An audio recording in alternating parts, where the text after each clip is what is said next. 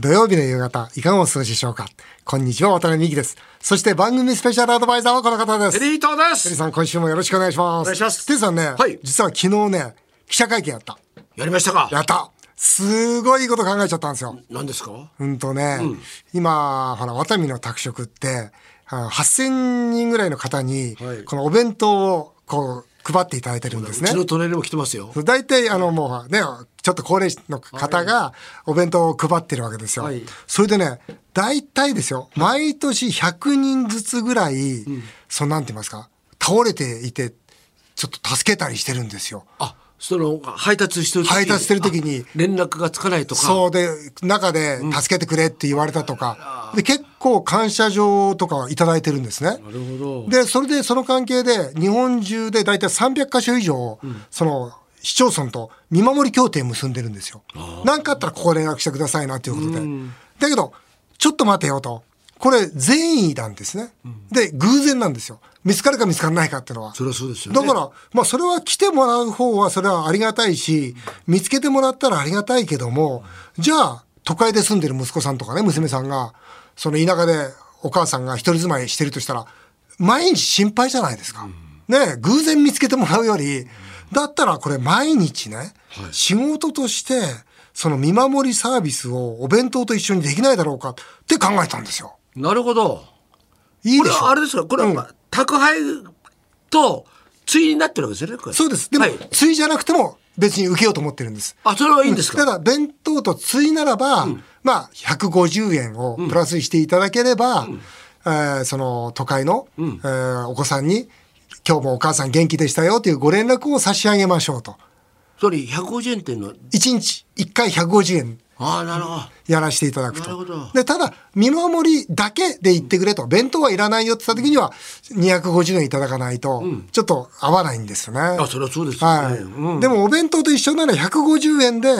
まあそのいただければ、もう何かあった時にはすぐに、まあ、緊急連絡もさせていただきますしなるほどねこれすごくいいでしょ、はいあの本当に生活されてる方がまず安心だし、お子さんたちも安心だし、でなおかつ僕ねお弁当も一緒にっていうのはこれお弁当持っていくと皆さん一食これ健康になるんですよ、だから今回健康と安心をお届けするなるほこのキャッチコピーでやろうと、こう思いまして。どこれいつからやるんですかあの11月からですね、自治体に始めて、で年内はですねあの今のお客様、はいうん、今25万人のお客様いらっしゃるんで、このお客様にいかがですかということであって、まあ、宅配してる、ね、そうですはい、これあれですか今言われた、はい見守りサービスっていうのは例えば具体的にはどんな形になるんですかいやもう毎日行く、あでまあピピンンポポンンする、はいで元気でってもう対面で元気を確認するでそのことを都会のおお子様にご連絡を入れるという形です、もう本当シンプルです。なるほどでただいらっしゃらない時とかあるじゃないですかありますねでそういう時例えばはは3時間ぐらいの間に何回か連絡を取って、で3時間経っても連絡が取れない時はお子様に、今日は連絡が取れませんっていう連絡はするんですよ。確かにねあのお風呂入ってるとかねそうそうそうそう割と買い物行ってる可能性もありますそよねうそうそうそうでもさすがに3時間はなかなかいらっしゃらないってことないんでそれ大体何時ぐらいに行くかはあるもう決まってます大体あのマンゴルさんが行くのが、で午前中の9時から12時くらいの間に行くああなるほどパターンが決まってますだからそれでもまだ連絡が取れないとかいう時にはもう、まあ、地元のその見守りのその、まあ、窓口とか、もしくは警察とかに連絡を入れてそれでもうすぐに対応するということで、あのこれ僕ねたまたまその新聞の投書で見たんですよ。ある方が、その、お家で倒れてしまった。で、お風呂場から出れなくなってしまった。で、えー一晩過ごして、で、翌日の昼に、近所の人が遊びに来たと。それで助けてくれ、助けてくれって言って助かったんだと。近所付き合いってありがたいなっていう投書があったんですよ。でそれ見たとき、通常見守るサービスって、例えばあの、ボタンを押さなきゃ動かないんですよね。そうすると倒れてる人はボタンを押せないんですよ。それはそうだうん。そうしたら、あ、うちは毎日行くんだから、声かければ、助けてくれも言えるわけだし、だったら、これは機械よりも、やっぱ人と人だなと。だったらこれうちで、この見守りサービスやらせていただこうと。そう思いましたよ。なるほどだったらいいですねもう一つ昨日あれですよ。はい何ですか記者会見で発表したんですよ。これ何かというと、来年の3月末まで価格を維持しますと。あもう値段を上げませんと、お弁当の。今何でも高いじゃないですかどんどんがどんどん値上がってるじゃないですか。でも、うちのお客さんの8割は年金の生活者なんですまよあ。そうですよでも年金上がってないじゃないですか。だから皆さん、そのマンコロさんっていう配達する方もそうなんですけど、みんな不安なんですよ。心配なんです。今度弁当上がるんじゃないのということで。そう思いますようね、ん、それはそうです。何でも上がるわけだから。でも、上げませんと。偉いもう、皆さんと共に、この物価高と戦っていきますというですね、ちょっと宣言をですね、してきました。ねえなもんうか、大変なのに儲かんないんですよ、これ。い儲かんないけど渡辺はどこで儲けてるんですかや、儲かんない、これは。儲かんないけども、でも、どうだろうな、その、今まで、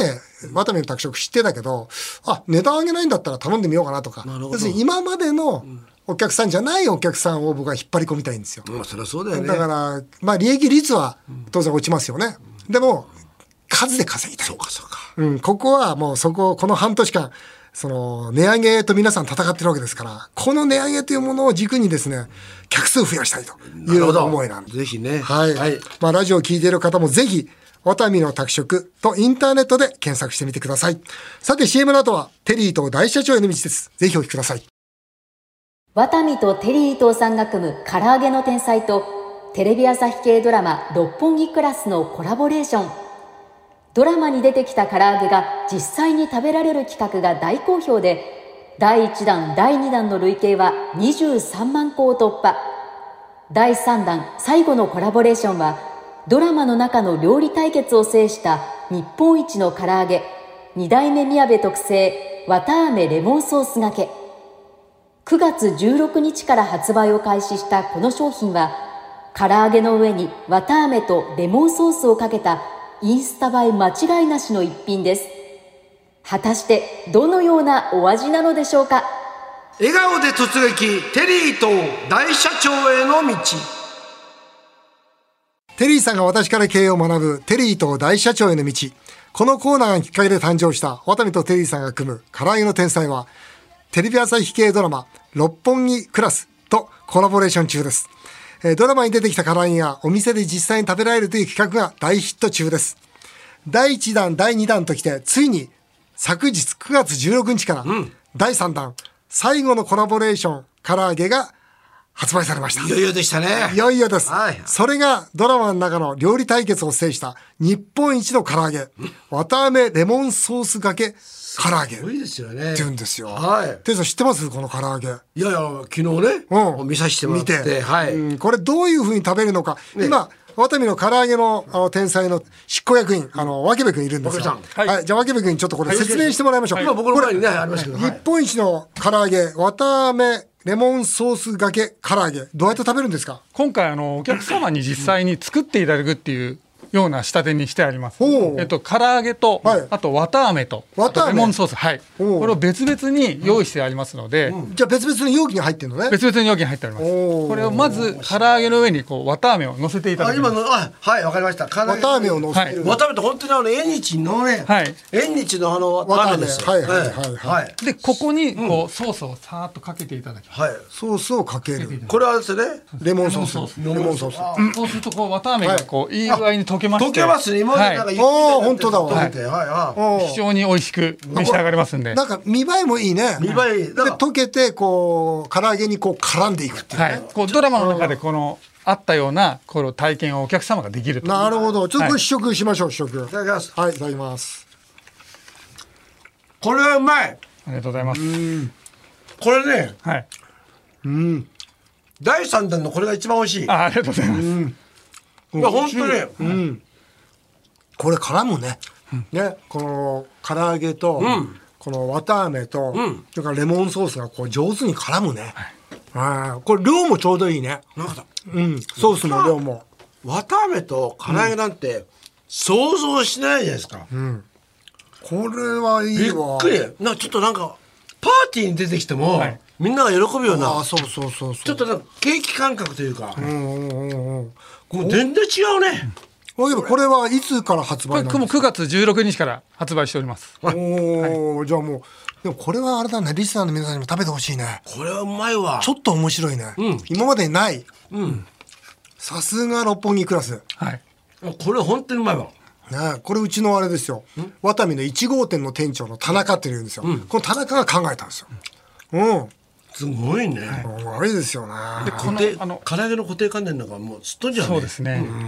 大変だったんじゃないですか。はいこれワッペンさん。そうですね、いろいろとこれが本当にできるのかと試行錯誤して、ただこのお客様が作ってるシーンを SNS とかで撮って、あのインスタ、えあーー、ツイッター上げていただくと、あのうちから商品が当たるようなあー企そうなの画もやってますんで、ぜーひもう皆様もあそう作なっていのただきたいと思います。これはショックなくらいうまいね。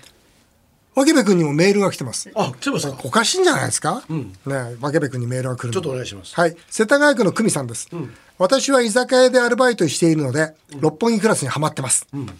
コラボ唐揚げを買いました主演の竹内涼真さんのインスタにも唐揚げの天才の唐揚げが登場していました、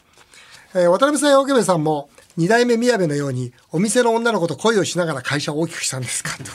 こと少なくとも僕は違うだけどてるさんわけべ知ってますか何ですか。まさにワケベはお店で働いてた女の子と結婚したんですよ。手を出したんだ。はいはい。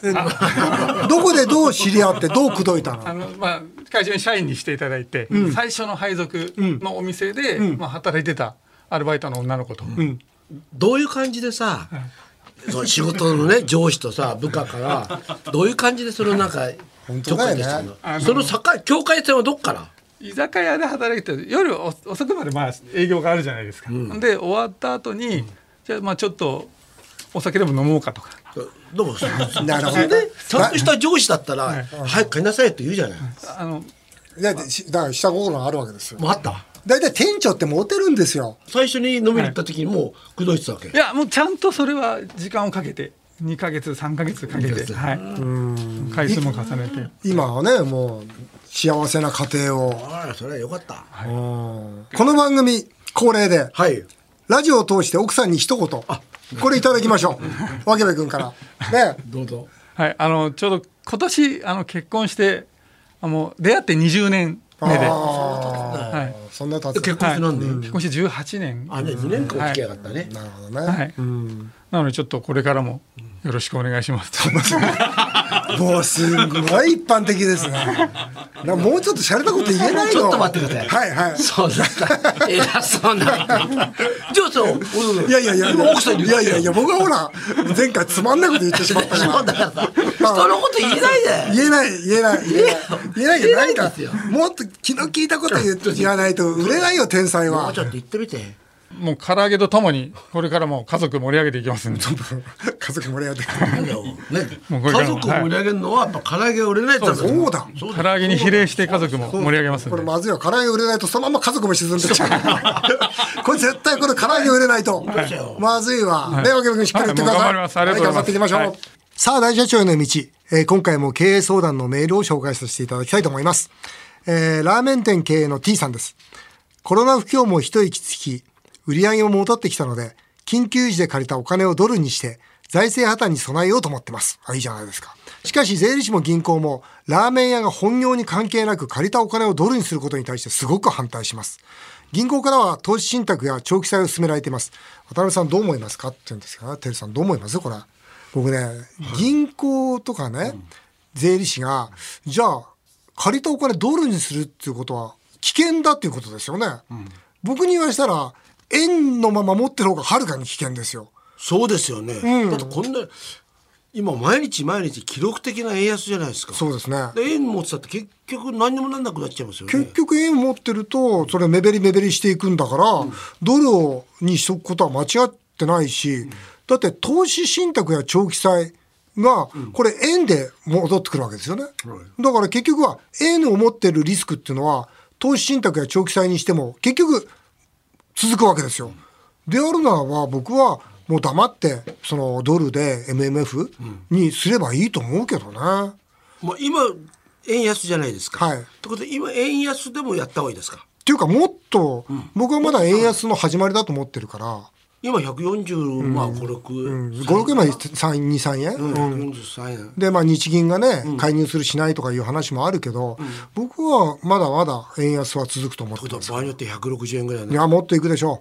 あそうう。うん、僕は250円とかいうところまで250円から300円近くまで、えー僕は見てますけどねでもいずれにしてもその税理士や銀行がですよ借りたお金をドルにするっていうのは何事だって言ってるのはいや逆に円で持ってる方が危ないでしょってそうやって僕は言ってあげたらいいんじゃないかなと思います僕はそのドルで持つっていうのは一つの経営判断だと思います、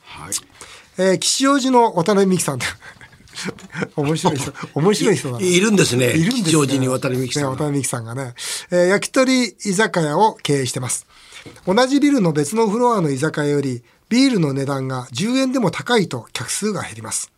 よって同じビールの他の店がビールの値段を下げたら、毎回うちも下げています。ビールの値段が高くても、客数で勝てる経営はどうしたらいいですかこれどうですか。これね、ビールという変わらないもので、ね、値段競争しちゃダメなんですよね。やっぱ焼き鳥屋さんならば、焼き鳥の品質だとか、ね、もしくは焼き鳥の素材とか、あもしくは銘柄鳥とかね、あとは焼き方、備長炭使ってるとか、もしくは演出とか、違った付加価値で勝負していかないと、これビールの値段の下げ競争をしてたら、いつまでだっても儲かんないですよね。だワタミも今回10月からビールメーカーさんどんどん値上げするじゃないですか。もうワタミもビールのあの安いのやめようと。もうビールは皆さんがメーカー上げるんだったらその分上げましょうと。もうこれ仕方ないですもんね。いうことで、まあ僕は今回はもうあの安売り競争からそこは一歩ひ引かしてもらいました。なるほど。はい。あのー焼き鳥居酒屋ならば焼き鳥で差別化してください。えー港区の注文住宅メーカーの会長さんです。えー最近優秀な営業マンがどんどん辞めていきます。優秀じゃない社員は辞めません。営業マンイコール売り上げなので経営に大打撃です。一目先に悩んでます。やはり給料を上げるしかないのでしょうかというんですけどね。これあの営業マンがなぜ辞めるかを把握することでしょうね。これ単純にお金だけじゃないですから、あのお金もあるししかもまあその安定性とか、あとやっぱり仲間との関係とかあとはしっかり評価してるのかとか、もしくはこの一人一人の営業マンのその夢はなんでその夢に対して応援してあげるのかとか上げてるのかとかいろいろこうあるわけですよね単純に給料だけで上げる下げるというのは僕は違うと思いますねもっともっとあの社員に寄り添ってあげたらいかがでしょうかえー渋谷区の上場企業の社長さんです。あ、そうですか。私は創業オーナーから経営を任されています。オーナーの言うことは尊敬していますが、最近社外取締役がうるさくて経営がやりづらいです。私の経営判断にケチばかりつけてきます。渡辺さんは熱海の社外取締役とどう付き合ってますかたまに喧嘩しますか僕はあんまり喧嘩しないですね。僕、社外役員って、やっぱりその客観的に、その経営を見てくれる、大変いいパートナーだと思ってるんですね。やはりあの、社外役員の方って、もう、外から見てるんで、えそうは言ってもこうじゃないのみたいなことの意見を言ってくれるんですよ。そうすると、あふと見落としていたなっていうようなこともありますし、ですから感謝してますね。ただ、社外役員の方は社外なんですよ。だから社内のことは分かんないんですよね。で、経営っていうのは、その正しい判断が別に正しいかどうか分からないんですよ。実はその社内の状況を全部把握していかないと。だから僕は、あの、非常に貴重な意見ありがとうございますと、しっかり受け止めますと。その上で、内部はこうですから、このような形で決めさせていただきます。ということで、経営責任はしっかりと、堂々とトップが決断をすると。何人ぐらいいらっしゃるんですか。 3人です。三人うん、ですからうちの場合にはあの6人の役員のうち3人が社外役員なんですよ。まあ、これはあの半分が社外役員というのは非常にバランスがいいというふうにまあ推奨はされてるんです社外役員の方はもうもちろんそういう経営者の方なんで。元経営者の方でありますとか、まあ、あの大手の銀行の総合研究所の社長さんだった人ですとか、それから大手のおメーカーの副社長だった人ですとか、あとはお一人の女性はあれですよあの消費者協会の副会長さんだった方逆に土地柄だけどそうそう。で、そしたら消費者としてどう見てますかとか。だからそういう形でバランスよく、まあ、あの、参加していただいてるんですけどね。なるほどねはい。はい。はい、以上、テリーと大社長への道でした。さあ、続いてはメールを紹介させていただきます。レイナさん、安倍元総理の国葬への反対の意見です。えー本人が望んだわけでもないのに、安倍さんがかわいそうな気もします。渡辺さん、テリーさんのお葬式は、どんなものを望みますかテリーさんの場合、昔の彼女がたくさん葬儀に来たら混乱しませんかってことで。なんか投げられそうですね石とかね。バナナとか投げられそうだよ バナナ。石投げられちゃう投げられると思いますねで。そんなあれでしょひどい別れ方とかしないんでしょテリーさんはちゃんと一人一人とは綺麗にお別れしてるんでし綺ょ麗っていうか僕は未練たらしいんでね、もう一度より戻そうとかいとも言ってましたからね、うーんでもそれだったらいいじゃないですか。そうですね全然渡辺さん僕、女性、 な僕は僕はないですよ。何言ってんですか。なないんですよいね。ですよ。ないですよ。なんかししでかしてほしいな。だから葬式はあれだな、なんかそのほら会社とか学校とかさ、その公益法人みんなでなんか賑やかに合同葬みたいな形でじゃ友達が集まるみたいな感じでああ、いいですね。なんかそういうクラス会みたいな感じでね、いいですねやってほしいなっていうふうに思いますね。えー渋谷区の幡ヶ谷あ山本さんです。唐揚げの天才に初めて行きました。お、ありがとうございます。写真より実物の唐揚げが大きくて驚きました。そうですいいじゃないですか。たり前です渡辺さん、テリーさん、性欲の強い営業マンは、キャバクラのホームページを見て、写真で指名した女性と実物が全然違うときは、どんな大人の対応を取ります かすごいマニアックな質問だな。僕は行かないから分かんないけども、テリーさんどうしますか OK ですよ。あ、OK ですかこんなの当たり前ですよ。あ、当たり前。え僕ね、実はこの経験は何度もあります。あ、あるんですかソープランドで。ソープランドの写真見てて、よーしって何度も僕は吉原へ行きました。全く違う子が出てきても、もうね、眉一つ私は動かしてません。もうここ急にね、男だね。男なんですよ。でそれさ、聞かないのあの、君、君同じ人ないです。もうこれはね。聞かない。男ですね。どんな女の子が今日じゃ、 よし今日よろしくね もうもう今日もうええ今日よろしくいや本当にそうですよまあ向こうがそうですか向こうも言ってきたことあるんですよ写真と違うでしょってごめんね。 そうそんなことないよ絶対可愛いじゃんってまあ30年前の話なんですけどさあさあさあ、30年前の話ですか。